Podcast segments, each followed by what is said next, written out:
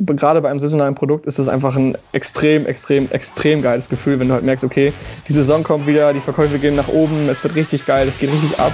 Und ähm, ich mache gerade hier den Umsatz meines Lebens in Anführungsstrichen. Also ich mache wirklich gerade extrem viel Umsatz.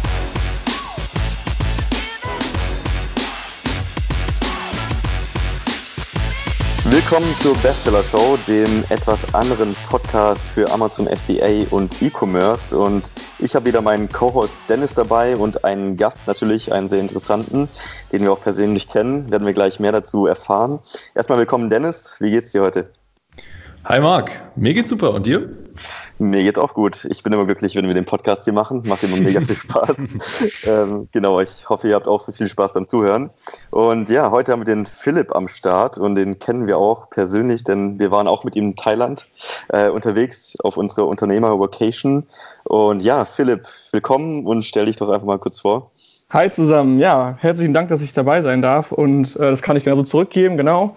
Ich bin Philipp, bin 24 Jahre alt seit vier Tagen und ja, verkaufe seit 2016 auch auf Amazon und ja, kenne euch jetzt auch seit ein paar Jahren schon, also den Dennis schon seit, glaube ich, über einem Jahr ungefähr und Marc jetzt auch, genau. Und in Thailand hatten wir echt eine gute Zeit. Genau, freut mich auf jeden Fall, dass ich dabei sein kann. Richtig cool. Ja, ähm, Vielleicht äh, fangen wir einfach an. Wir machen immer so ein kleines Intro. Vorher möchte ich aber noch kurz mit dir klären, was wir heute eigentlich machen. Also auch an die Gäste heute oder an die Zuhörer. Wir werden heute äh, das Thema besprechen, saisonale Produkte für Amazon. Ist ja ein sehr interessantes Thema, weil es einfach was Besonderes ist und da einfach so ein bisschen bei Philipp rauskitzeln, was man da beachten muss und wie man da sehr erfolgreich damit verkaufen kann. Und ja, zwischendrin werden wir so ein paar Spiele spielen. Der Philipp kennt das Konzept jetzt auch noch nicht ähm, des Podcasts. Und äh, die werden einfach zu random Zeiten kommen, die Spiele. Wir werden dann mehr klären, wenn es soweit ist. Und am Ende werden wir da auch noch zehn merkwürdige Fragen stellen. Okay. Ähm, ja, du wirst. Ich bin sehen, gespannt. du wirst sehen, was passiert, wenn es soweit ist. Ja. Und fangen wir einfach vielleicht mit dem Intro an. Ähm, erzähl doch einfach mal so ein bisschen, äh, wie bist du denn gestartet? Wie ist so deine Journey? Ähm, wo kommst du her? Wie bist du auf Amazon gekommen und wie, so, wie war so dein Weg bisher? Mm, okay, also mein Weg begann eigentlich so 2016. Ähm, ich war 2016 äh, in einer Ausbildung zum Industriekaufmann und die Ausbildung war für mich vom Thema her sehr interessant. Also es ging halt viel um wirtschaftliche Dinge, Verkauf, Einkauf, wie man richtig eine Produktion plant und so weiter. Also eigentlich genau diese Themen, die bei Amazon auch für mich relevant sind. Ähm, das Thema war halt gut für mich, aber im Grunde genommen war halt für mich nicht gut, äh, wie die Arbeit aussah. Also ich musste halt morgens ins Büro gehen, hatte da meine Vorgesetzten, mir wurde Arbeit zugeschoben. Wenn ich keine Arbeit mehr hatte, musste ich halt fragen, hey, äh, habt ihr noch was für mich? Was kann ich für euch machen? Und im Grunde genommen hat dieser Alltag mich einfach nicht so erfüllt, wie ich, wie ich eigentlich wollte. Und ich habe halt irgendwie gedacht, okay, wenn ich jetzt in diesem Job bleibe, ich kann wahrscheinlich in dieser Firma für den Rest meines Lebens bleiben und dort arbeiten. Ich habe einen sicheren Job. Aber im Endeffekt hat mich das einfach nicht erfüllt und dann habe ich halt gesagt, okay, ich wollte schon immer was Eigenes machen. Ich hatte irgendwie Lust, ein eigenes Geschäft aufzubauen, sage ich mal. Und habe dann auch angefangen, aus diesem Schmerz heraus, dass mich diese Ausbildung einfach nicht erfüllt hat und dass ich einfach keinen Spaß daran hatte. Aus diesem Schmerz heraus habe ich mich dann damit beschäftigt, ähm, ja, mit Unternehmertum, habe halt angefangen, die ersten Bücher zu lesen, habe angefangen, mich bei YouTube einzulesen zu verschiedenen Themen, das war einfach früher zum Beispiel ein ganz normaler eigener Online-Shop, da hatte ich sehr starkes Interesse dran. Dann Affiliate-Marketing, alle diese Sachen, die 2016 auf jeden Fall sehr in Mode waren, sage ich mal. Hab dann auch das Buch Die Vier-Stunden-Woche gelesen. Das ist auch so der Klassiker von den Leuten, die starten, die dann halt auf den Geschmack kommen. Und dann zu sehen, ach krass, ich kann vier Stunden die Woche arbeiten und kann dann äh, mir ein geiles Business aufbauen und den, den Freedom Lifestyle, sage ich mal, leben. Das war sozusagen meine Vision früher halt wirklich. Und ähm, weil ich einfach weg wollte aus diesem Angestellten-Dasein. Ich wollte weg ähm, ja, von diesem 9-to-5-Job. Und genau, dann habe ich mich angefangen damit zu beschäftigen, habe halt dann auch irgendwann ähm, von Amazon FBA gehört, durch ein Video von Lukas Manko damals noch und äh, habe dann gedacht, okay, das ist eigentlich ein Geschäftsmodell, was ziemlich interessant ist für mich. Das hört sich sehr legitim an alles. Das ist auch sehr real irgendwie und auch greifbar, vor allem, weil man wirklich mit physischen Produkten handelt, die, die man anfassen kann, die man verkaufen kann und die auch dem Kunden dann letztendlich einen Mehrwert bieten. Und ja, so habe ich mich dann Woche für Woche da so ein bisschen eingelesen, immer nach Feierabend, nach der Arbeit, ähm, ja, mich so ein bisschen damit beschäftigt und irgendwann dann den Entschluss gefasst, dass ich jetzt tatsächlich mein erstes Produkt importiere. Ähm, das erste Produkt hat sich dann doch rausgestellt, dass es ein No-Go ist, weil es halt patentiert war. Ich musste alles wieder über den Haufen werfen und so weiter. Und irgendwann habe ich dann im zweiten Anlauf ein sehr, sehr gutes Produkt gefunden, was sich dann auch siebenmal verkauft hat, so am Anfang, dann irgendwann zehnmal, dann irgendwann 20 Mal. Also es ging halt wirklich stetig nach oben. Und so ging eigentlich meine Journey los, dass ich dann halt angefangen habe, ein Produkt zu verkaufen. Das gleiche habe ich dann mit dem zweiten gemacht, mit dem dritten. Und so ging es dann eigentlich immer weiter, dass ich dann während der Ausbildung mir zehn Produkte aufgebaut habe und dann nach der Ausbildung sagen konnte, hey, ich bin jetzt fertig mit dieser Ausbildung, ich schließe sie ab. Also es ging ungefähr anderthalb Jahre, beides parallel. Und habe dann die Ausbildung abgeschlossen und gesagt, okay, jetzt konzentriere ich mich Vollzeit auf Amazon ähm, und baue das Geschäft größer auf und baue mir quasi was Größeres darauf auf. Genau. Das ist so die Journey. Jetzt bin ich seit ähm, 2018 quasi Vollzeit dabei, wohne in Münster, habe mittlerweile ein paar mehr Produkte auf Amazon auch platziert und baue das Ganze einfach extrem groß, groß auf. Das ist so mein Ziel und ja, das ist so der Weg, den ich jetzt gegangen bin. Sehr cool, sehr, sehr spannend. Ähm, mich würde noch interessieren, äh, du hast es schon ganz grob umrissen, wie es jetzt ähm, von deinem Start bis heute verlaufen ist. Könntest du noch ein bisschen genauer beschreiben, wie, ähm, ja, wie deine Amazon-Karriere abgelaufen ist? Also war zum Beispiel, waren alle Produkte sofort der der Riesenrenner oder ähm, hast du dich nur in einer Branche ähm, festgesetzt, sage ich mal? Wie hast du dich da so positioniert und was für eine mhm. Strategie hast du ver verfolgt? Ja. Genau, also ich habe am Anfang ein Produkt gehabt und ähm, das lief halt wie gesagt sehr gut und habe dann auch direkt gesehen, dass in dieser Nische noch ein Produkt ist, was eigentlich sehr viel Potenzial hat. Und das lief dann auch extrem gut. Und das war eigentlich sozusagen das Glück im Unglück oder das Unglück im Glück, sage ich mal, weil ich einfach dann gemerkt habe, okay, irgendwie egal, was ich online bringe bei Amazon, es funktioniert halt einfach. Und dieses Mindset war in dem Moment einfach falsch, weil ich gedacht habe, okay, egal was ich jetzt mache, es funktioniert. Und das hat dazu geführt, dass ich dann beim dritten Produkt und beim vierten Produkt nicht mehr so stark darauf geachtet habe, was ich mache, sondern vielmehr darauf geachtet, dass ich jetzt ein Produkt mache. Und das war letztendlich ein bisschen ähm, in Anführungsstrichen ein kleiner Beinbruch damals, weil ich halt dann die beiden nächsten Produkte gemacht habe und die halt eben nicht so gut liefen wie die ersten beiden das hat mich ganz schnell wieder auf den Boden der Tatsachen gebracht, dass man halt wirklich darauf achten sollte, was für Produkte man macht und nicht einfach, sobald die ersten zwei laufen, sagt, okay, ich schaffe es jetzt sowieso. Das heißt, das hat mich nochmal so ein bisschen wieder runtergebracht, hat, hat, mir gezeigt, okay, achte ein bisschen mehr darauf. Und ähm, dann, seitdem habe ich auch wieder mehr darauf geachtet und seitdem laufen die Produkte auch wieder besser, also die nächsten Produkte, die ich dann gestartet habe.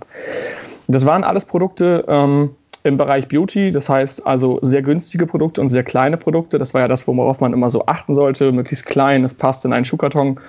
Ähm, und das waren halt Produkte, die alle unter 15 Euro Verkaufspreis waren. War halt im Endeffekt ganz gut, weil die waren auch profitabel, aber im Endeffekt hat es mich nicht so sehr gereizt wie etwas teurere Produkte. Und so habe ich mich dann nach ungefähr zehn Produkten in der Beauty-Nische dann dazu entschieden, noch etwas teureres zu machen. Und jetzt habe ich mich noch auf, die, ähm, auf den Bereich des Garten der Gartennische ausgeweitet und verkaufe jetzt auch Produkte, die wesentlich teurer sind. Die gehen jetzt hoch bis 35 Euro. Das hat einfach für mich ähm, den Vorteil, dass es für mich einfach auch mehr Spaß macht. Die Produkte haben deutlich größeres Volumen, da hat man schnell mal einen ganzen Container zusammen. Ähm, der Verkaufspreis ist höher, das ganze Game ist einfach etwas spannender. Und dadurch, dass der Verkaufspreis höher ist, ist auch die absolute Marge höher. Also die relative Marge ist ja meistens gleich so, aber die absolute Marge ist auch höher. Das heißt, der Cashflow ist höher und ähm, das ist einfach ein größerer Anspruch, da geht einfach mehr. Und so habe ich jetzt sozusagen zwei Nischen, die ich ähm, quasi besetze. Einmal Garten, einmal Beauty. Ähm, Beauty-Nische ist eher klein, Garten-Nische ist sehr, sehr groß. Und da sind auch natürlich einige Flops dabei. Also ich habe jetzt ähm, insgesamt, würde ich tippen, 20 Produkte. Ich habe jetzt gerade lange nicht mehr gezählt. Aber ich schmeiße auch immer das raus, was letztendlich nicht so gut läuft. Also wenn ich merke, okay, ich habe jetzt ein Produkt gemacht, das verkauft sich zwar, aber es verkauft sich nicht so, wie ich es mir erhofft habe. Dann verkaufe ich das Produkt ab, schmeiße es raus, ähm, setze quasi das Kapital wieder frei und mache dann ein Produkt, was wirklich extrem gut läuft. Und ähm, ich denke, das kennt eigentlich auch jeder Seller, dass, dass nicht jedes Produkt, was man macht, sehr, sehr gut läuft. Ähm, und dann sollte man halt eben entsprechend die Maßnahmen ergreifen, entweder zu sagen, okay, ich mache das Produkt weiter oder ich äh, schmeiße es halt eben raus und mache dafür ein Produkt, wo ich denke, das kann noch besser funktionieren. Mhm, mega interessant. Ich glaube, das ist ein wichtiger Punkt, dass man wirklich so darauf achtet, was funktioniert und was nicht. Natürlich sich anfangs Gedanken macht, wie du gesagt hast, aber auch zwischendrin sich wirklich mal ernsthaft die Frage stellt, so, macht es Sinn, dieses Produkt weiterzumachen oder kann ich vielleicht das Kapital lieber in was anderes investieren, was vielleicht mehr Sinn ja, macht? Genau, ich hatte zum Beispiel ein Produkt an der Stelle jetzt, ähm, das Produkt hat sich gut verkauft. Ich habe sehr viel Kapital daran gebunden und es war auch eigentlich ganz gut. Also ich habe Profit damit gemacht. Ich wusste aber, langfristig kriege ich für das Produkt schlechte Bewertungen, weil das Produkt einfach an sich, das Produkt an sich ist einfach nicht gut. Und das kann man auch nicht ähm, zu dem Preis anbieten, den der Kunde ausgeben will und dann gute Qualität anbieten. Und dann habe ich mich halt gefragt, okay, willst du sowas verkaufen? Also willst du jetzt was verkaufen, wo du weißt, okay, in einem Jahr kommen die schlechten Bewertungen? Ähm, oder willst du lieber dem Kunden wirklich einen Nutzen bieten? Da habe ich mich dafür entschieden, okay, ich lasse es lieber, weil einfach das Produkt quasi gut läuft, aber langfristig einfach ich weiß, dass es nichts wird. Mhm. Ja, interessant. Also bevor wir jetzt wirklich tief einsteigen in das Thema saisonale Produkte, ähm, ja, lass uns doch das erste Spiel spielen direkt. Und heute geht es darum, also wir stellen dir Amazon-Produkte vor. ähm, in den letzten Podcasts haben wir schon äh, Produkte erraten lassen oder Preise erraten lassen. Heute geht es mal um die Umsatzzahlen. Das heißt, wir sagen dir ein Produkt, was wir auf Amazon gefunden haben, mhm. und du musst schätzen, wie viel Umsatz das Produkt macht. Ähm, natürlich wirst du es nicht auf den Euro genau schätzen können, aber wir werden so ungefähr einfach sagen, okay, das ist so in der Range, wo wir den Punkt geben. Das okay. Heißt, du kannst heute fünf Punkte sammeln. Ähm, ich glaube, der Chris und der Friedemann haben irgendwas zwischen dreieinhalb Punkten gesammelt letztes Mal, wenn ich mich recht erinnere. Das heißt, das ist so die Benchmark, um vielleicht irgendwann mal später ins Finale zu kommen. genau. Und, Friedemann, ja. wir sehen uns im Finale. genau, wie wir gerade einfach besprochen haben, es ist wichtig, sich nicht unbedingt an Produkte zu ketten. Und das ist auch äh, eigentlich das Thema des Produktes, was ich dir jetzt vorstelle. Denn es geht um eine Handschelle. Ähm, das heißt, das sind Handschellen auf Amazon, hat bloß mhm. ein Produktbild drin. Einfach super simpel. Der Titel ist Handschelle Stahlfesseln mit Kette Silber. Ohne Plüsch? Also so, du kannst dir selbst überlegen, äh, für welche, für welche Einsatzzwecke dieses Produkt genutzt wird. Ähm, und wie oft das dann dementsprechend gekauft wird. Okay. Ähm, ja, kannst du mal überlegen, was schätzt du denn, wie viel macht diese reine Stahlhandschelle Umsatz im Monat. Okay, also was mich mal interessieren würde jetzt, da ich sowieso sind die Bewertungen, was da alles so drin steht, für was das verwendet wird, das Produkt. Naja, aber darum geht es nicht. ähm, okay, also hast du den Verkaufspreis jetzt gesagt oder darf ich den nicht wissen? Ähm, der Verkaufspreis sind 13,87 und falls es dir hilft, der Review-Count, also die Bewertungsanzahl, sind 155 Stück. 155. Okay, also ich habe jetzt gerade pauschal gedacht, auf jeden Fall unter 10.000 Euro würde ich sagen. Ich weiß natürlich jetzt nicht, wie der, äh, wie der Markt so aussieht, wie viele Anbieter es da gibt. Generell denke ich, ähm, wenn ich Handschellen suche, gucke ich bei Amazon. würde ich sagen, äh, je nachdem, was Ist das ein Produkt, was du auf jeden Fall auf Amazon kaufen würdest? Ich glaube schon, ja. Also es kommt drauf an, wenn es jetzt halt wirklich Handschellen sein sollen, wo ich weiß, okay, die müssen jetzt wirklich halten, also die sollen sicher sein, dann äh, muss ich natürlich schauen, dass ich da einen guten Anbieter finde. Aber wenn es jetzt Spaßhandschellen sind, würde ich die auf jeden Fall bei Amazon kaufen. Hast du denn schon mal Handschellen gekauft? Ich habe noch keine Einstellung gekauft, ich habe mal welche geschenkt bekommen. Okay. Ja. ja also, das ist vielleicht auch ein Geschenk, das ist auch ein Aspekt, den man vielleicht einberechnen sollte. Genau, also ja. vielleicht eine kleine Saisonalität drin, wobei das ist eher ein Geburtstagsgeschenk als ein Weihnachtsgeschenk, denke ich. Ähm, ich würde mal tippen 5600 Euro. Das ist schon gar nicht so schlecht. Ähm, wir geben dir noch einen zweiten Versuch. Ähm, okay. Es ist, es ist mehr, als du gesagt hast. Ähm, den Tipp kann ich noch geben und dann ja, kannst du nochmal einen Versuch starten. Okay. Es ist ich aber bleib, ich, trotzdem, so weit weg. Ja, ich bleibe trotzdem noch unter den 10.000. Ähm, ich würde jetzt mal ungefähr tippen auf 8,4. Schon ziemlich gut. Also der Umsatz laut Helium 10 Plugin sind 7.739. Ähm, wow. Ich würde sagen, dafür geben wir einen Punkt. Ja. Ähm, gerade weil du auch gesagt hast, unter 10.000 ist schon ziemlich eine gute Einschätzung. Also Du scheinst zu wissen, was man auf Amazon macht und verkaufen kann. Sehr gute Produktidee, die schaue ich mir nachher mal an. Genau. Ja, also äh, Optimierungspotenzial ist auf jeden Fall da. Äh, Bewertung hat es viele, aber wie gesagt, es hat ein Produktbild, ähm, ein Freistellerbild ja. und sonst gar nichts. Was ist der Durchschnitt der Bewertung? Ähm, 4,5. Also gar nicht so schlecht eigentlich. Ja, ist gut. Das ist gut, ja. Wäre auch mal interessant gewesen, die Bewertung zu lesen, ja. ja. Genau. Ähm, ja, dann lass uns weitermachen und äh, lass uns einfach mal einsteigen in das Thema Saisonalität. Wie war es denn bei dir? Hast du Produkte direkt ausgesucht, die saisonal waren am Anfang? Ähm, und wie ist denn so jetzt aktuell dein Prozentsatz an saisonalen Produkten in deinem Portfolio? Ähm, der Prozentsatz ist eigentlich 50 Prozent. Also ich würde sagen, ich habe so die Hälfte saisonal und die Hälfte nicht saisonal. Ähm, das ist so, die eine Hälfte läuft, sage ich mal, das ganze Jahr komplett über straight durch und die andere Hälfte ist halt das Sommerprodukt, was quasi losgeht, sobald das Wetter gut wird und was schlecht wird, sobald das Wetter schlecht wird halt eben. Ähm, und das ist halt einfach eben auch 50 Prozent des Jahres. Also das heißt, also ich habe kein Nischenprodukt, was so saisonal ist, dass es nur zwei Monate im Jahr verkauft. Das wäre für mich auch ein No-Go, aber dazu kommen wir, denke ich, später noch. Ähm, sondern es ist ein Produkt, was sich einfach sechs Monate von zwölf Monaten und die anderen sechs Monate halt eben nicht. Das ist so das, was ich ähm, da immer so wichtig finde, dass es sich halt quasi, dass die, die Saisonalität zwar da sein darf, aber einfach nicht zu groß sein sollte. Oder nicht zu klein, wie auch immer man es sehen möchte. Genau. Interessant, ja, interessant. Ähm, erstmal, was, was mich interessieren würde, also ich habe persönlich keine saisonalen Produkte. Mich würde interessieren, warum sollte ich saisonale Produkte machen? Was, was spricht dafür? Ähm, was dafür spricht, ist eigentlich, dass viele Leute, ähm, sag ich mal, in die Produktrecherche reingehen und dann auch in der Off-Season schauen. Wenn ich jetzt zum Beispiel nach Weihnachtsbäumen schaue, ohne zu wissen, dass es wirklich saisonal ist, und ich schaue, also jetzt mal als Beispiel, und ich schaue im Sommer danach, dann sind die Verkäufe extrem gering. Ähm, ich als potenzieller Sucher des Produktes würde sagen, nee, das ist nicht gut auf Amazon, weil es einfach gerade nicht verkauft. Was du aber dabei vergisst bei der Produktrecherche ist zu schauen, hey, gibt es da vielleicht eine Saison? Ähm, zu der sich das alle extrem gut verkauft. Und das ist auch ganz wichtig bei saisonalen Produkten, immer da handeln. Nie so handeln, als würde man denken, ah, okay, das verkauft sich bestimmt saisonal oder nicht saisonal, ja. sondern wirklich äh, nach Fakten, weil häufig ist es so, dass man sich denkt, oh, das müsste sich dann, dann verkaufen, aber es verkauft sich halt eben genau zu einem anderen Zeitpunkt extrem gut. Mhm. Und das ist halt eben ein Trick, sage ich mal, dass du halt bei saisonalen Produkten die Chance hast, dass es sich zur Saison so extrem gut verkauft, dass es wenn man das dann wieder umrechnet auf den Durchschnitt des Jahres, trotzdem ein sehr, sehr gutes Produkt sein kann.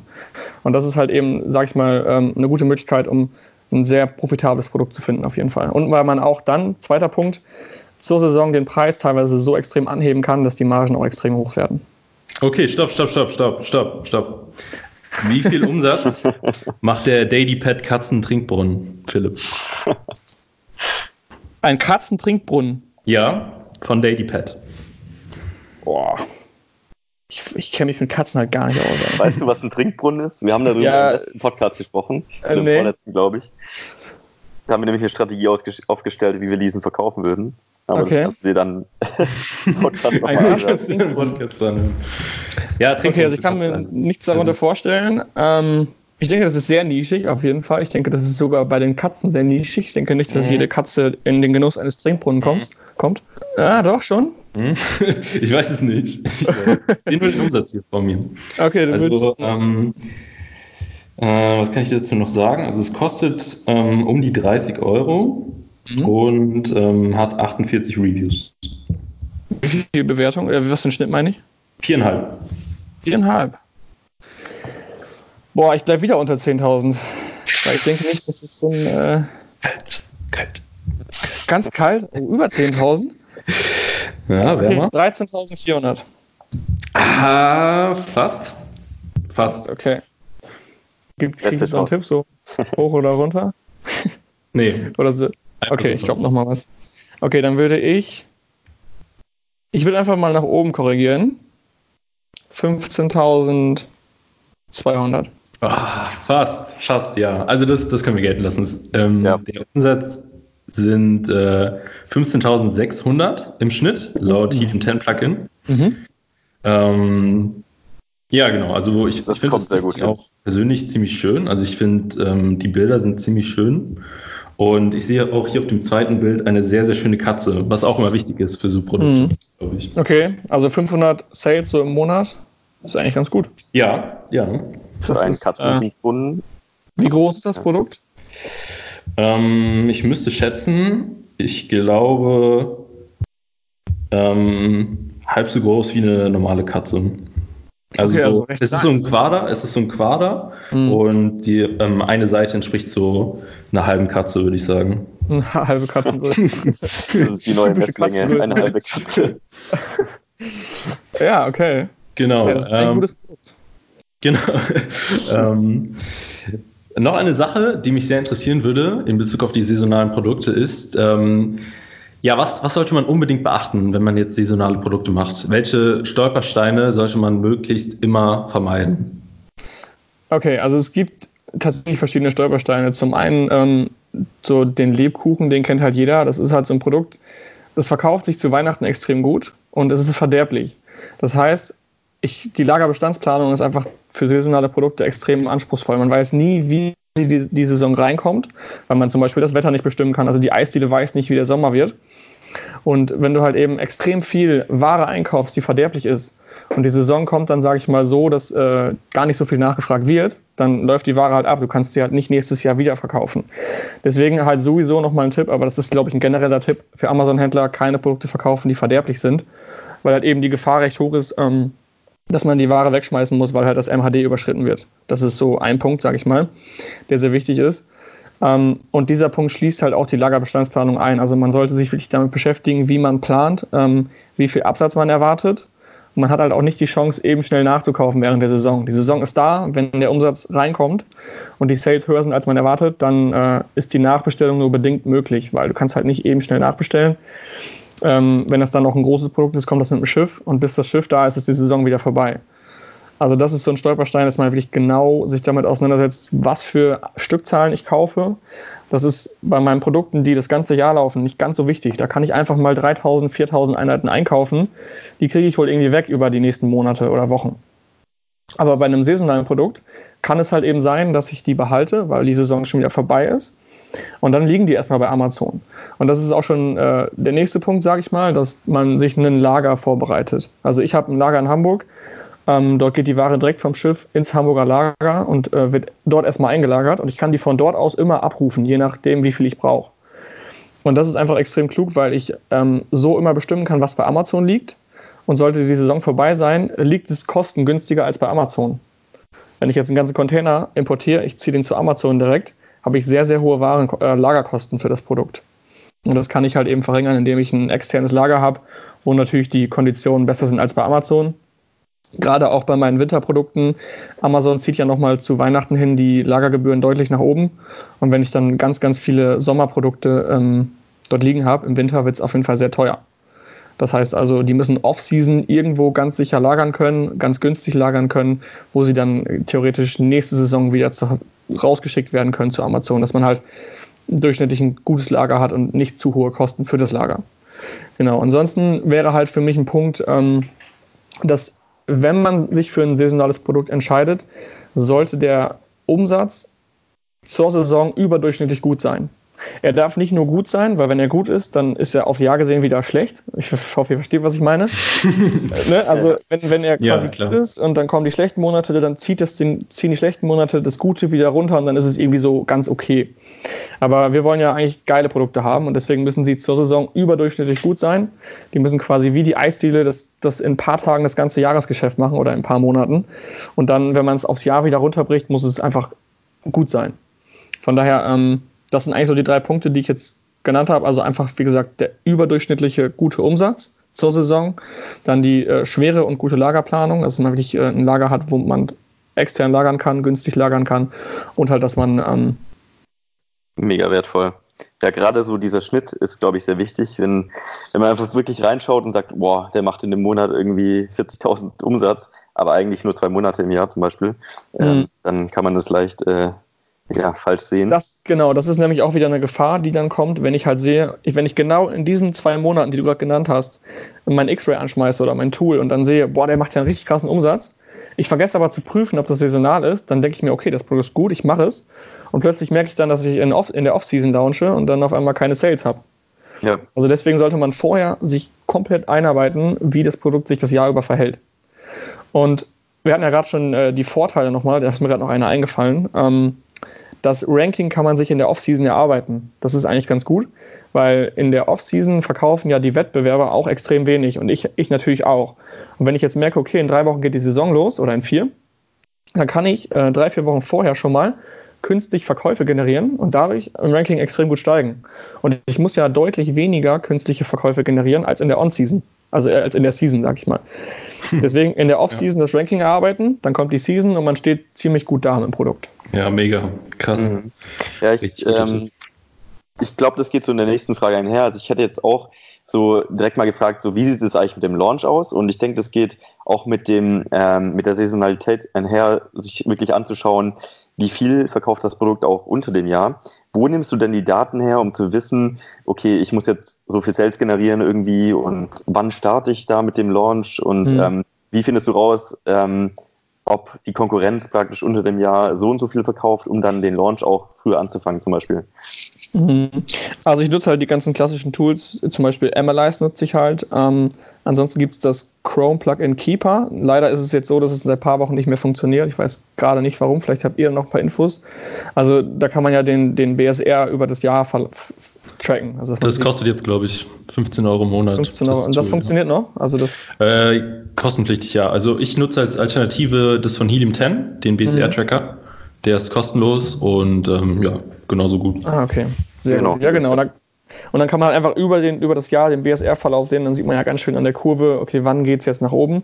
Natürlich ist der BSR kein, kein extrem guter Indikator, weil wenn man jetzt im Gartenbereich ist, dann verkauft sich ja alles meistens im Winter etwas schlechter. Dadurch müssten die BSRs sich nur minimal verändern. Ähm, aber das ist eigentlich so ein Punkt, auf den ich achte. Und genau, also dann war die Frage jetzt zum Launch. Ne? Also ich launche eigentlich immer meine Produkte kurz vor der Saison oder in der Saison. Also ich eigentlich nicht. Ich habe bis jetzt noch kein ähm, saisonales Produkt in der Off-Season gelauncht. Ähm, Stelle ich mir auch recht schwer vor, weil auch, also man muss sich denken, der Kunde ist wirklich faul und der Kunde möchte wirklich kein Geld ausgeben. Und auch wenn du das Produkt total günstig abgibst in der Off-Season, kauft es einfach keiner. Weil kein Mensch so proaktiv ist, dass er sich schon im Januar einen Kunstweihnachtsbaum kauft für Weihnachten, obwohl er ihn jetzt kostenlos kriegen kann. Also das ist, ähm, wirklich extrem schwer. Also wenn man Weihnachtsbäume verkaufen will, sollte man im November anfangen zu launchen. Wer im äh, Sommer ver versucht zu launchen, kriegt keine Kunden, auch wenn der die verschenkt. Guter Punkt. Was trägst du für Socken, Philipp? Ähm, was trage ich gerade? Ich trage gerade Jack Jones Socken, die ähm, so Sneaker-Socken, die man nicht sieht in den Schuhen. Mm, Hashtag Werbung an dieser Stelle. Aber ich will auf, auf das nächste Produkt hinaus. Und zwar sind das Sushi-Socken. Ähm, zwei Paar. Einmal in der Lachs Edition, einmal in der Maki Sushi Edition. Und äh, ich glaube, es gibt hier noch, was ist das, Wasabi-Sauce oder so? Keine Ahnung, auf jeden Fall. Ähm, Philipp, mhm. wie viel Umsatz machen denn die Sushi-Socken? Boah, Socken ist einfach eine extrem riesige Nische. Und die Socken können, also so wie du sie gerade beschrieben hast, können wie entweder richtig beschissen aussehen oder richtig cool. Sieht, ziemlich, sieht eigentlich ziemlich cool aus. Also, ähm, ist auch in einer Sushi-Box verpackt. Es ist sogar. in so einer Sushi-Box. Also ich weiß Geil. jetzt nicht, wie die aussehen, wenn man die anhat, aber so wie die in der Box angerichtet sind, das sieht ja verdammt stylisch aus irgendwie. Okay. Ah, willst du da was zur Bewertung sagen oder Anzahl? ähm, sehr gut tatsächlich. Also 106 Bewertungen, okay. viereinhalb Sterne im Durchschnitt. Und ähm, ja, sind schon High-Price-Socken. Also 18 Euro kostet, äh, kosten zwei Paar. Also schon okay. guter Preis. Ich sage recht wenig, weil es, glaube ich, so nischig ist. Also es gibt ja die Happy Socks, die auch immer so verrückt sind. Vielleicht sind die von Happy Socks, dann würde ich meinen Umsatz nach oben korrigieren, aber. Nein, die sind von Sushi Socks Box. Sushi Socks. Dann würde ich sagen, äh, ähm, 4000. Oh. Ja, okay, das, das ist schon, das ist schon ziemlich gut. Das ist schon ziemlich gut. Ähm, Echt? Es korrigiere dich noch einmal und dann, ähm, dann solltest du eigentlich dran sein. Ah ja, okay. Welche Richtung denn? Ähm, ich sage 4-6. Mm, falsche Richtung? Okay, schade. ja, dann korrigiere ich 600 nach unten, aber. Also 3, 4 oder so. Okay. Ja, es sind ähm, 3236 geschätzt oh. laut dem 10 Plugin. Aber Respekt. Schon gut, perfekt eigentlich. Also ähm, ziemlich gut geschätzt, muss ich sagen. Ich glaube, das gibt einen Punkt, oder? Definitiv. Ja. Ich glaube, das sind zwei Punkte. Also ich muss sagen, so deine Einschätzung für die Produkte ist schon ziemlich gut. Du warst schon mal auf Amazon unterwegs, oder? Ja, ein paar Mal schon. Ja. Also gelegentlich shoppe ich da auch privat. ja, ich muss Friedemann im Finale sehen ich weiß gar nicht, hat Chris mehr Punkte oder Friedemann? Oder Chris, ich glaube, es war ja. gleich. Ähm, ich weiß es auch nicht. Ist, ist egal. Ich sehe die ja. beide heute Abend, ich frage sie mal. Sehr gut. Ja, wir können so ein Quarterly-Finale vielleicht draus machen. Und, ähm, ja, oder so. Wir haben schon gesagt, die Produkte oder der Gewinn sind die Produkte, die wir vorgestellt haben. äh, uh. vielleicht nicht alle davon, aber du kriegst auf jeden Fall die Sushi-Socken, wenn du gewinnst. Das ist gut. Dann gebe ich mir noch mal Mühe jetzt. Ja. Okay, ähm, Philipp, was ähm, machst du denn dann eigentlich so in der Off-Season? Also wenn die Produkte gerade nicht so laufen, versuchst du da Änderungen am Produkt zu machen, das zu verbessern? Lässt du es einfach irgendwie liegen? Ähm, die Sachen, die bei Amazon liegen, was machst du mit denen? Schickst du die zurück oder dass die da liegen? Also wie ist da so mhm. dein Plan? Also tatsächlich mache ich in der Off-Season gar nicht so viel. Ähm, ich lasse die bei Amazon meistens liegen, außer wenn ich jetzt ein Produkt habe, was extrem groß ist, was wirklich viel Volumen hat, wo ich merke, okay, das frisst mir jetzt meine Lagerkosten oder äh, lässt sie halt extrem hoch ausfallen, dann würde ich sie halt remissieren. Ähm, ist halt auch immer so die Sache bei großen Produkten ist halt sowieso wichtig, dass nicht viel davon bei Amazon liegt. Dann würde ich sie auf, immer, auf jeden Fall remissieren und dann zu meinem Lageristen wieder schicken nach Hamburg. Ich hatte jetzt halt den Fall noch nicht. Also ich hatte generell kein Problem damit. Ich habe einfach so gut, sage ich mal, vorher schon eingeschätzt, ähm, wie lange die Saison geht, dass ich auch immer nur kleine Chargen hingeschickt habe. Also ich habe mit meinem Lageristen das so vereinbart, dass ich wirklich ähm, immer kleine Chargen hinschicken kann. Und das sind immer so kleine Häppchen, die ich fast wochenweise dann da hinschicke zu Amazon. Und wenn halt die Saison vorbei ist, dann schicke ich halt keine mehr hin. Dementsprechend liegt immer recht wenig bei Amazon. Und ähm, dadurch habe ich auch im Winter gar kein Problem damit. Was Änderungen angeht, ähm, bin ich sowieso der Meinung, wenn das geht von, vom Profit her, also man muss ja immer den Profit auch im Auge behalten, wenn das geht, sollte man das sowieso das ganze Jahr über machen. Also immer mal wieder mit dem Hersteller sprechen, hey, können wir da noch was verbessern? Können wir vielleicht ähm, ein anderes Material nehmen oder eine andere Verpackung oder generelle Änderungen am, an der also am, am Printing oder was auch immer. Also irgendwas kann man immer verbessern. Natürlich ist die Offseason dafür gut geeignet, weil man halt dann Ruhe hat, sage ich mal. Man kann ähm, sich darauf konzentrieren, das zu verbessern. Aber generell höre ich sowieso auf Produktrezensionen, versuche dann das zu verbessern, ob jetzt Off-Season oder On-Season, ist eigentlich ganz egal. Und ähm, in der Off-Season kümmere ich mich dann auch hauptsächlich um meine andere Marke, sage ich mal, die das ganze Jahr über durchläuft. Sehr cool, sehr, sehr cool. Ähm, ja, ich muss mal gerade überlegen, was gibt es noch Wichtiges zu besprechen in Bezug auf saisonale Produkte? Ähm, Fällt dir noch was ein, Marc? Ähm, also ich glaube, wir haben schon viele Dinge abgedeckt. Ähm, vielleicht, was interessant wäre, ähm, erstmal das nächste Produkt. Und im Gegensatz zu saisonalen Produkten ist das, glaube ich, ein äh, All-Year-Favorite. Also ich glaube, der läuft das ganze Jahr gut, weil ich glaube, es gibt viele Menschen, äh, die dieses Produkt auch anscheinend kaufen. Ähm, es handelt sich um eine Tasse, ähm, die sehr beliebt ist auf Amazon. Und hast du schon eine Idee, was das für eine Tasse sein könnte? Ich habe gerade überlegt, ich glaube nicht. Ich weiß okay. nicht. Also es handelt sich um eine Tasse, auf der geschrieben steht, ich hasse Menschen. Geil. Das ist äh, auf jeden Fall ein Spiegel unserer Gesellschaft. Und ja, was glaubst du, wie oft verkauft sich dieses Produkt, beziehungsweise was ist der Umsatz? Also vielleicht als äh, Feedback hierzu, ähm, wenn ich das richtig sehe, Reviews Nein, ich habe es tatsächlich abgeschnitten in dem Bild hier. Ich kann es dir gar nicht sagen, ehrlich gesagt, aber ich glaube okay. mich daran zu erinnern, dass 40, 50 Reviews waren. Mhm. Ähm, der Preis liegt bei 12,95 Euro. Genau. Mhm. Ich glaube, das ist eine Tasse, die verkauft sich montags morgens besonders gut. also ich glaube halt echt so, das ist so ein Ding, weißt du, montags sind die Verkäufe eh recht hoch bei Amazon. Und ich denke, das ist so ein Ding, was man seinem Kollegen dann montags morgens irgendwie bestellen möchte. Ja, man hat sich gerade so von seinen Handschellen weggequält und dann äh, muss man hier ins Büro. Genau. Und dann denkt man sich. Seine Sushi-Socken angezogen und dann trinkt man erstmal aus der Tasse. Sprecht mich nicht an, bevor ich den ersten Kaffee auf habe. Ich hasse euch. okay. Äh, ich würde sagen, äh, sie verkauft sich nicht oft weil ich tatsächlich nie auf, nicht auf die Idee kommen würde, eine Tasse bei Amazon zu kaufen, weil ich glaube, Tassen kriegt man überall. Naja, man kriegt alles überall, aber Tassen, ey, komm. Ich weiß nicht, also ich würde sagen, es ist recht wenig. Hattest du gerade den Verkaufspreis gesagt, 12 Euro, ne? 12,95. 12,95. Boah, ich würde jetzt mal ganz tief pokern und irgendwie so auf äh, zweieinhalbtausend oder so gehen. Ist nicht ultra weit weg, aber es ist zu wenig. Schon, weit. Okay. Aber es ist auch nicht ganz knapp. Also, Wie ist sie denn Design? Ist sie einfach nur weiß und da ist dann Printing? Das ist eine, eine Tasse. Ähm, kennst du die Grumpy Cat? Äh, nee. Das ist eine Katze, die What? sehr böse schaut. Ähm, Ach, die, ja, okay, die kenne ich. Die ist da auch noch mit drauf, wobei es, glaube ich, nicht die original Grumpy Cat Tasse ist, sondern einfach eine Katze, die unglücklich schaut. Mhm. Unten ist noch ein Stinkefinger drauf und ähm, ja, ich hasse Menschen steht Menschen. natürlich schön fett gedruckt auf der Tasse. Wieso kaufen das denn so viele? Ist ja traurig. okay, dann würde ich sagen, ja, 6000, 6700. Das ist ein bisschen zu viel wahrscheinlich, ne? Ist, äh, ja, auch in dem Bereich. Wir geben dir noch eine Chance Okay. ähm, zu korrigieren. Aber dann kannst du es noch auf die vier Sterne jetzt schaffen. Okay, also mh, eine Chance, aber ohne, ohne einen Tipp, sag ich mal. Also Ja, noch was raushauen. Okay. Dann de denke ich mal an das Gute im Menschen und sage, das sind nur 6100. ja es ist ein Close Call. Also es sind 5232. Okay, ja. Ich würde sagen, du warst irgendwie in der Range, deswegen geben wir dir einen halben Punkt. Einen halben, okay. Ähm, du bist jetzt bei dreieinhalb Punkten, glaube ich, richtig? Ja, Das heißt, du bist im. Gleichstand mit den anderen äh, Jungs. kommen noch Spiele. Aber, aber es kommt ja noch ein Produkt von Dennis, wenn ich es richtig äh, im Kopf habe. ja.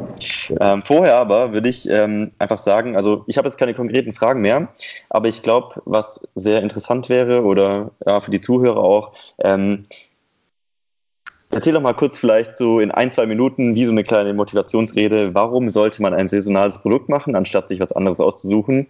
So, Mhm. wenn du jemanden dafür motivieren solltest, was würdest du sagen?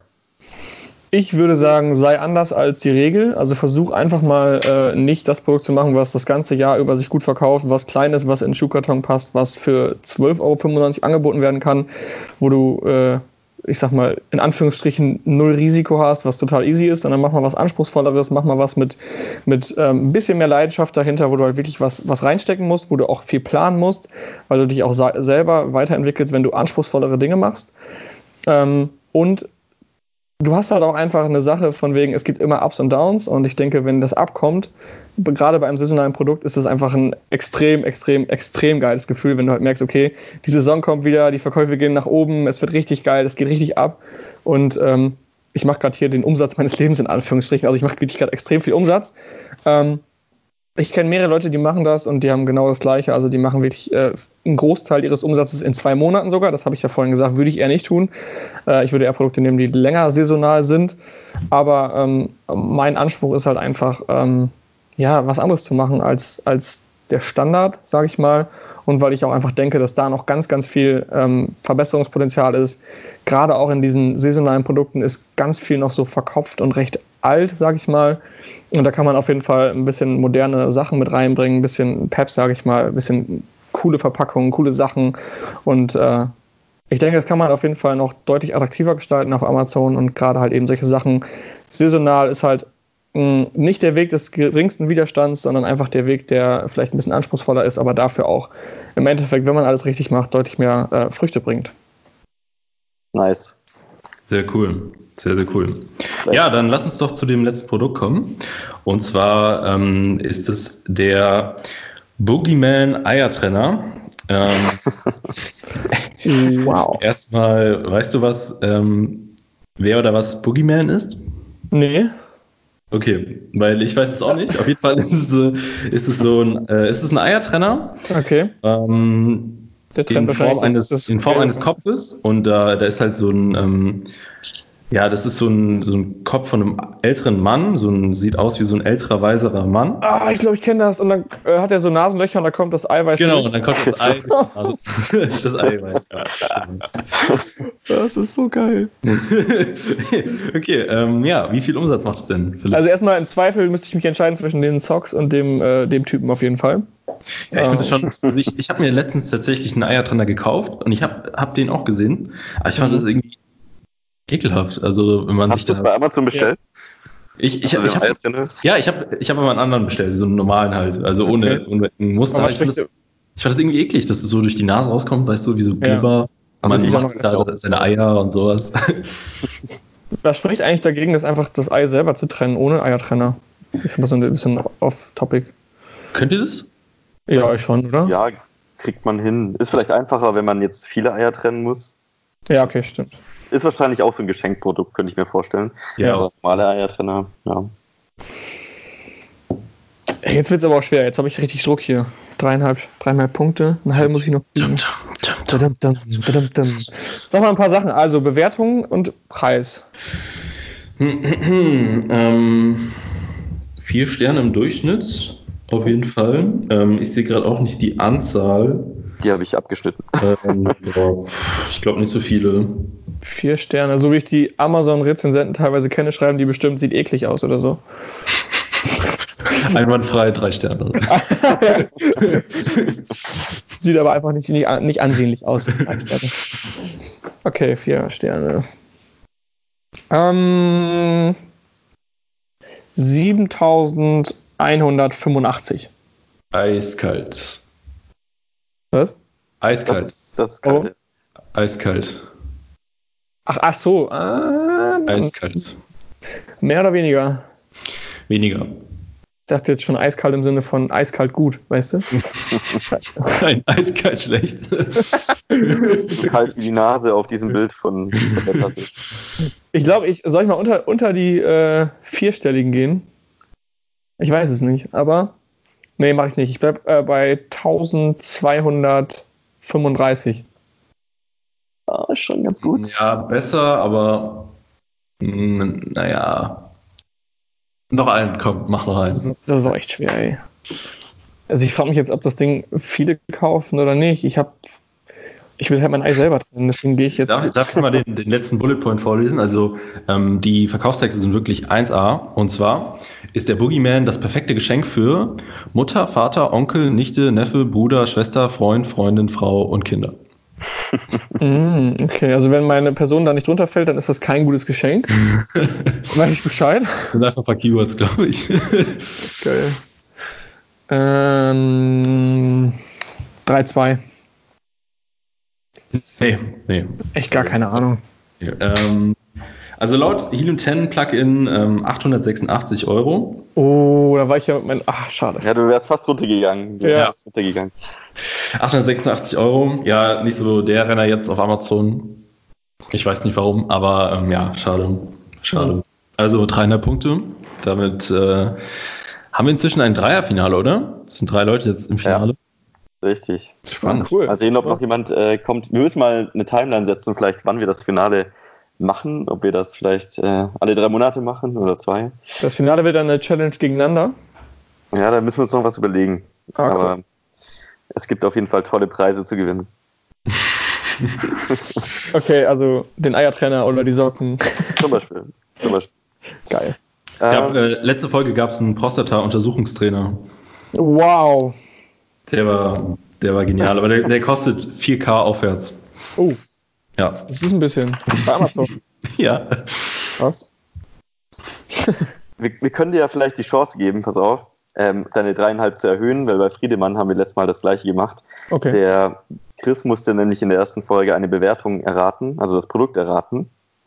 Und ähm, dann haben wir dem Friedemann letztes Mal gesagt, okay, ähm, kriegst noch eine Bonuschance, du kannst die gleiche Bewertung erraten wie der Chris. Und der hat die erraten, ziemlich souverän sogar. Mhm. Und er hat es aber leider nicht geschafft, er war komplett daneben. Also Also ihr lest mir eine Bewertung Das war gar nicht so schwer. ich finde es auch nicht so schwer, aber wir lesen dir jetzt die Bewertung vor und dann kannst du noch einen halben Punkt kriegen. Also Also ich muss das Produkt erraten, welch, zu welchem das die Bewertung gehört. genau. Okay. Genau. Also, ähm, die Bewertung lautet: Esst ja nicht zu viel von diesem Zeug. Ich habe eine Woche lang Regenbögen gebrochen.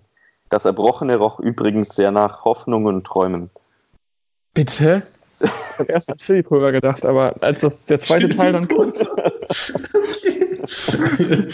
habe ich mich nämlich in Thailand gefühlt. Erst ja nicht zu viel davon, ey. Oh. Kannst du die Ja, nochmal das- vorlesen? Also, ich Es- lese nochmal einmal vor und Ja? äh, der beste Hinweis wahrscheinlich sind die Regenbögen. Also, esst ja nicht zu viel von diesem Zeug. Ich habe eine Woche lang Regenbögen gebrochen. Das Erbrochene roch übrigens sehr nach Hoffnungen und Träumen. Boah.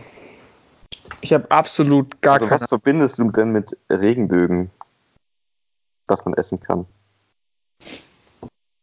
Oder welchen, welchen Bereich? Keine Ahnung. Also wir können dir den gleichen Hinweis geben wie Friedemann. Okay. Ähm, es ist ein Produkt, was auf jeden Fall sehr gehypt ist. Also Ja. das Grundprodukt davon, das ist jetzt eben die Version, die man essen kann, ähm, ist viel auf Social Media zu finden, beliebt bei Frauen, Liegt bei Frauen. beliebt bei Frauen. Geliebt bei Frauen. Ja, ich habe gar keine Ahnung. Absolut null. Also Okay, ich wüsste jetzt nicht, was man Ich isst. bin wirklich verwirrt äh, oder erstaunt, Lebensmittelfarbe, keine Ahnung. dass der Chris das so souverän erraten hat. Ähm, also es handelt sich um Einhornfleisch. Einhornfleisch, nein, da ist er drauf gekommen. Ja, fast. Er hat erst was anderes gesagt. Er hat erst Einhorn. Ähm, was hat er gesagt? Erst irgendwas mit Einhorn? Okay. Ja. Einhorn, ähm, was war das? Einhorn. Suppe oder so, ich weiß es gar nicht mehr. Genau. Genau, und dann, dann einen zweiten Anlauf direkt. Ja. Ja. Was passiert bei ihm im Kopf? cool, okay, Einhornfleisch. Okay, dann, dann hast du tatsächlich auch nicht den halben Punkt ergattern können. Wie viel Ja. Dann seid ihr tatsächlich jetzt alle gleich auf. Okay, schade. Auch okay, dann gibt's äh, das Finale auf jeden Fall. Das ist gut, er stimmt auch wieder, dann haben wir alle drei die Chance. Ja, sonst würde ich sagen, ist es jetzt Zeit für die zehn mer- merkwürdigen Fragen. Okay, gerne. Und ja, ich würde einfach mal anfangen mit der Frage: Philipp, wen oder was würdest du auf eine Zombie-Apokalypse mitnehmen? Also vielleicht eine Person und einen Gegenstand. Chris und das Fleisch. Das kam schnell. Das ist auf jeden Fall Möchtest du das wichtig. begründen? Ähm, Ja. ja. weil ich denke, Chris hat sehr kreative Gedanken, dass er darauf gekommen ist, auf dieses Regenbogen, ach, auf dieses Einhornfleisch. Ähm, und ich denke, da werden wir auf jeden Fall gut gewappnet sein mit dem Fleisch. Okay.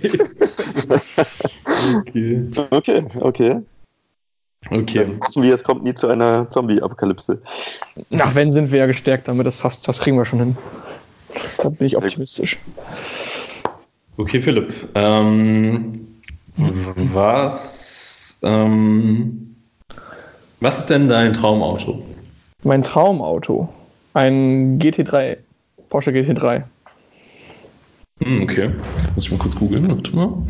Warum? Ähm, ja, weiß ich nicht. Also ich bin irgendwie ein extremer Porsche-Fan. Also ich finde allgemein auch die ganzen neuen 911er ziemlich, ziemlich schön und ziemlich ästhetisch. Äh, und stehe auch auf dieses Porsche. Porsche ist einfach immer seiner Linie treu geblieben. Also die 911er-Linie hat sich kein Stück verändert. Wenn man jetzt mal sich ein, ein ähm, ja, jetzt mal komplett random einen Opel nimmt, der hat sich über die Jahre extrem verändert.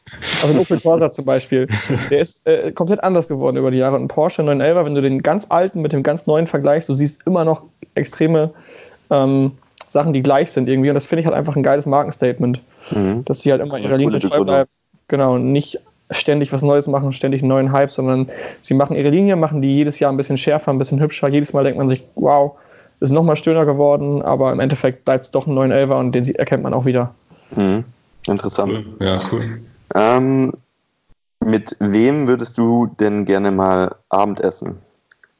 Mit wem würde ich Abendessen? You know, Also mit einem interessanten Menschen, Ja. mit dem du vielleicht dich unterhalten willst. Was hast du Das- gesagt? das wäre Jon Olsen. Okay, aus welchem Grund? Ähm, ist ein sehr erfolgreicher YouTuber, der auch eine eigene Marke hat, die nennt sich Douchebags, machen extrem hochwertige Taschen und ähm, hat einfach meiner Meinung nach einen sehr geilen Lifestyle, der natürlich auf, auf Social Media natürlich wahrscheinlich fünfmal schöner aussieht als in echt, sage ich mal.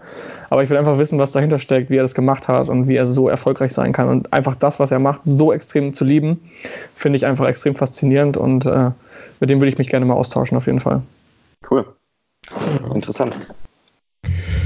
Ähm, ähm, was war denn dein schlimmster Haarschnitt, Philipp? Mein schlimmster Haarschnitt. Ich hatte früher einen Topschnitt. Ich weiß nicht, ob ihr das kennt. Ja, hatte ich auch sowas in der Art. Ja, das war ist aber schon echt lange her. Auf jeden Fall habe ich da ein paar Fotos von, sieht ziemlich cool aus. Wobei, wenn man das heute machen würde, wäre man wahrscheinlich auch wieder ein Hipster irgendwie, oder? Wahrscheinlich, Ja, also alles, was irgendwie alt war oder ja, Bitte? ist Hipster. Alles, was damals, was damals scheiße war und alt, ist jetzt einfach Hipster und modern. Ja, ne, irgendwie schon. Also ich glaube, das war so das Schlimmste, was man jetzt. Aber allgemein ist alles, was man irgendwie früher hatte, wenn man sich heute anguckt, denkt man sich immer, wie kann ich nur? Ja, stimmt. Das denke ich mir so oft.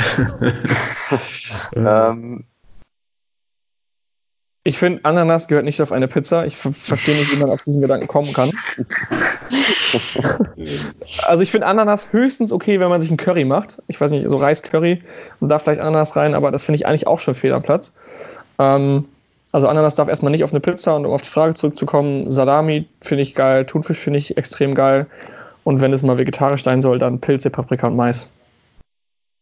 Oder Okay. muss ich mich jetzt für eine entscheiden? Dann würde ich die Thunfisch nehmen. Sehr gut. Okay. Sehr, sehr gut. Okay. Ähm, Philipp, ähm, beende doch mal folgenden Satz.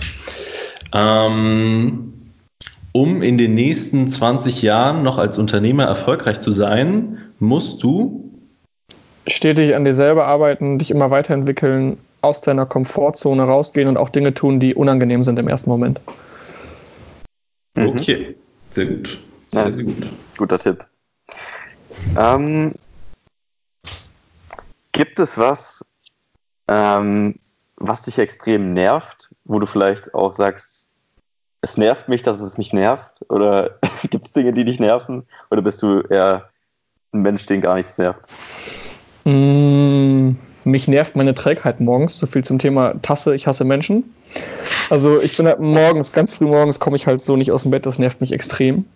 Obwohl ich eigentlich alles liebe, was ich mache. Ich komme morgens einfach nicht raus. Das nervt mich und es nervt mich, dass mich das nervt. Weil im Prinzip okay. habe ich ja die Freiheit als Unternehmer. Aber es wird einem halt häufig so ein bisschen vorgelebt, sage ich mal, dass man als Unternehmer um 5 Uhr aufstehen sollte, möglichst früh anfangen sollte, an seinen Zielen zu hasseln, sage ich mal. Und ähm, das nervt mich so ein bisschen, dass ich noch zu sehr darauf höre, obwohl ich mittlerweile festgestellt habe, dass ich wirklich kein Mensch bin für den ganz, ganz frühen Morgen. Und ich wünschte mir, ich wäre da etwas entspannter. Und äh, weil ich arbeite ziemlich gerne abends auch. Da habe ich gar kein Problem mit. Im Prinzip, wenn ich die Stunden aufzählen würde, würde sich es einfach nur nach hinten verschieben. Und irgendwie habe ich immer das Gefühl, ich muss trotzdem früh aufstehen, weil, weiß ich nicht, aber irgendwie ist es nichts für mich. Ja. Nachvollziehbar. ähm, hm, was kann ich noch sagen? Ähm, ja, dann, dann hast du ja schon die Frage geklärt. Bleibst du normal länger als 10 Uhr auf, ja, oder? Ähm, ja, am liebsten, also ich spreche mich immer so ein bisschen auch mit meiner Freundin ab. Wir gehen meistens so zwischen 11 und 12 schlafen. Aber wenn sie mal nicht da ist oder so oder wir uns nicht absprechen, dann bleibe ich am liebsten auch bis 2 Uhr nachts noch auf dem Sofa mit dem Laptop und arbeite an irgendwas. Weil ich abends eigentlich oh, cool. immer total entspannt bin und auch irgendwie keiner mir schreibt, keiner ruft an, keiner hat irgendwas und man kann dann sich so richtig in, in, in Amazon verlieren, in irgendwelchen Hacks verlieren oder auf YouTube verlieren. Und ich finde, gerade wenn man dann diese extreme Ruhe hat, die andere halt morgens um 5 Uhr halt eben schätzen, die schätze ich äh, um 1 Uhr oder 2 Uhr. Mhm. Ähm, das habt ihr vielleicht auch in Thailand gemerkt, dass ich da auch sehr, sehr lange abends wach war, weil dann mir einfach die kreativen Sachen kommen. Weil ich habe meine To-Dos alle weg, ich habe mein Tagesgeschäft weg und dann kann ich anfangen, ähm, mal frei zu überlegen und auch nachzudenken, was ich eigentlich will. Mhm, cool. cool. Richtig ja. Okay, ähm, ja, Dennis, wir haben jeder noch eine Frage. Ähm, meine Frage wäre noch, äh, die mich sehr interessiert immer, was war denn der größte, in Anführungszeichen, Fail, also eigentlich eher so dein größtes Learning im letzten Jahr? Mein größtes Learning im letzten Jahr. Ich habe, also ein Fail weiß ich gerade nicht, es war eigentlich kein Fail, es war so fast ein Fail.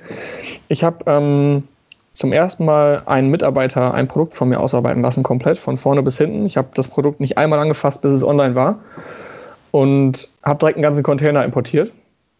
Krass. Und es war natürlich vielleicht ein bisschen viel, aber äh, ich habe einfach gesagt, okay, ich mache das jetzt mal, weil ich wollte halt Volumen, ich wollte Skalierung, ich hatte das Kapital, habe gedacht, okay, ich mache es jetzt mal. Und der Container kam halt in Deutschland an und ich habe einen Anruf vom Spediteur bekommen, dass mein ähm, Container beschlagnahmt wurde weil der Verdacht auf Schadstoffbelastung bestand. Und ich natürlich erstmal, okay, jetzt importierst du hier den ersten Container, gehst richtig aus der Komfortzone raus äh, und kriegst erstmal so eine Schelle vom Zoll, der dir halt eben sagt, jo, du hältst da die Richtlinien nicht ein. Und dann habe ich gedacht, okay, den Container muss ich jetzt vernichten lassen. Und das war einfach ein extrem, extrem großes Learning. Ich habe dann natürlich handeln müssen, habe dann auch eine Laborfirma dorthin schicken müssen, die das Ganze dann prüft. Und im Endeffekt hat sich herausgestellt, dass nichts mit dem Produkt ist, also wirklich gar nichts. Es war nicht mal ansatzweise an den Grenzwerten, die der Zoll vorgibt. Ich habe es auch vorher in China prüfen lassen. Also ich habe alles das gemacht, was in meiner Macht liegt, sage ich mal, vorher schon. Und das Produkt war auch völlig okay. Und das war einfach ein sehr, sehr großes Learning irgendwie für mich. Und ähm, ja, es war einfach auch wieder so, so ein Ding. Ich habe am Anfang gezögert, das zu machen, das mit dem ganzen Container, aber im Endeffekt hat sich dann äh, als sehr, sehr gute Erfahrung herausgestellt und ich habe die Produkte bis heute auch abverkauft fast. Okay, das heißt, deine Empfehlung wäre so aus der Komfortzone gehen, ähm, machen, was man kann. Genau. Also ins Handeln kommen okay. und auch wirklich aus der Komfortzone mal rausgehen, wie ich auch vorhin schon gesagt hatte. Ähm, ja, auch mal Sachen machen, die sich im ersten Moment vielleicht etwas unangenehm anfühlen, weil man überrascht sich häufig, also ich überrasche mich häufig auch immer wieder, wie viel man eigentlich imstande ist, wenn man unter Druck ist. Also wenn erstmal diese Situation kommt, dass der Container beschlagnahmt ist, dann kann man so extrem äh, viel noch machen und so extrem viel noch retten und so extrem viel gute Sachen machen, ähm, dass man eigentlich nicht immer die ganze Zeit in Angst leben sollte, sondern einfach auch mal vielleicht machen sollte. Und im Endeffekt wird sich auch eine Lösung finden für solche Sachen. Stark. Sehr cool. Finde ich gut. Sehr, sehr cool. Ähm, Gibt es irgendeinen bestimmten Mentor, den du hast oder Mentoren? Ähm, ich habe mehrere Mentoren, ja. Ähm, einerseits natürlich ihr, also ich meine, wir tauschen uns alle sehr intensiv oh. aus. wir tauschen uns ja fast täglich sehr intensiv aus. Und Vielleicht um es zu kurz zu erklären, also wir haben so eine kleine Snapchat-Gruppe. Ich habe persönlich, ich habe keine Verwendung für Snapchat, außer unsere kleine Snapchat-Gruppe. äh, Janosch ist noch drin, kennt vielleicht einige. Ich glaube, der, der deinstalliert die Gruppe. Äh, also das ja, ich glaube auch. Ihm ist geworden, glaube ich. ja. Ja, da tauschen wir uns halt immer aus und hey, wie macht ihr das, wenn das und das ist und so. Und das ist halt einfach, finde ich, so der Daily-Austausch. Es sind nie so riesige Fragen, sondern nur so kleine auf Mikroebene die Fragen. Und das finde ich auch immer geil, dass man dafür jemanden hat. Und sonst habe ich einen äh, Mentor aus Stuttgart, den, den habe ich letztes Jahr auch für einige Tage besucht. Das ist ein äh, Geschäftsführer von mehreren Firmen, hat auch eine eigene Aktiengesellschaft, ist dort ähm, im Vorstand und hat eine extrem große Vision hinter seinem ganzen Business. Also er will, er plant halt ziemlich groß im Voraus, will auch was Gutes schaffen für die Menschheit und äh, ähm, ist einfach ein Mensch, der mich extrem inspiriert, äh, hat schon sehr, sehr viel geschafft im Leben, hat mir auch ziemlich viele Learnings mitgeben können. Ich habe den äh, drei bis, ja, ich glaube, vier Tage lang äh, begleitet in seinem Unternehmeralltag und einfach mit ihm ganz, ganz viel sprechen können. Also es ist also eine Art Mentor. Ähm, ich finde auch immer, das Wort Mentor ist sehr schwer zu definieren irgendwie. Also man hat irgendwie immer Mentoren um sich herum, weil jeder irgendwo in irgendwelchen Bereichen besser ist als man selbst und man eigentlich von jedem etwas lernen kann. Ja, cool. Cool. Nice. Dann haben wir die Fragen äh, durch. Ähm, eine Frage habe ich noch. Eine ähnliche Frage, die ich auch Friedemann gestellt habe. Ähm, warum würden erfolgreiche Unternehmer diesen Podcast bewerten? Wie, wie würden die den bewerten? Also, das soll ein Aufruf sein, diesen Podcast zu bewerten. Und jetzt deine ja. Meinung, warum sollten erfolgreiche Unternehmer oder die es werden wollen, diesen Podcast heute ähm, weil ihr wisst, dass durch Bewertungen mehr Relevanz entsteht und dass dieser Content, den, den ihr hier liefert, dass der durch mehr Bewertungen und mehr Relevanz und mehr Traffic einfach an viel, viel mehr Personen rausgeliefert werden kann und dadurch viel, viel mehr Personen davon halt eben profitieren können, was ihr hier kostenlos an Wissen rausgebt an die Leute und einfach, ja, mehr Leute euch zuhören sollten, finde ich. Nice. Ja. Sehe ich genauso. also Leute, schön bewerten jetzt nach dem Podcast. Ähm, ja. ja, ich, ich freue mich, dass es heute geklappt hat. Ähm, immer interessant, irgendwie andere Blickwinkel zu finden, wie du schon gesagt hast. Ich glaube, man kann von jedem was lernen. Jeder kann irgendwie ein Mentor sein. Und deswegen sehr wertvoll dieser Austausch. Mir hat es mega viel Spaß gemacht wieder. War lustig und ich denke, wir sehen uns im Finale wieder. Ja. Ähm, ansonsten, ja, schon mal Tschüss von mir. Ich äh, lasse Dennis und dir noch das letzte Wort. Und ja, ich freue mich auf die nächste Folge. Vergesst die Bewertung nicht. Ja. Ja, danke dir, Philipp, auch von meiner Seite. Und ähm, ja, hat mega Spaß gemacht. Ich habe mir auch ein paar Notizen gemacht für ähm, mein eigenes Business und ähm, ja, immer wieder lehrreich, immer wieder richtig, richtig gut. Und ja, danke dir, Philipp. Ja, vielen Dank auch an euch. War für mich auch eine Erfahrung. Ich habe sowas auch noch nie gemacht. Habe mich gefreut, mit euch hier sprechen zu dürfen und auch noch mal so ein bisschen reflektieren lassen. Die Fragen waren sehr gut, haben mich auch noch mal zum Nachdenken gebracht. Und wenn man sich immer für ein paar Dinge entscheiden muss, ist es auch immer spannend, was man dann, für was man sich entscheidet, was man dann letztendlich nach außen gibt. Ähm, und war auf jeden Fall auch sehr lehrreich für mich. Ich bedanke mich auch und wünsche euch noch einen schönen Tag. Macht's gut. Ciao, ciao. Ciao. ciao.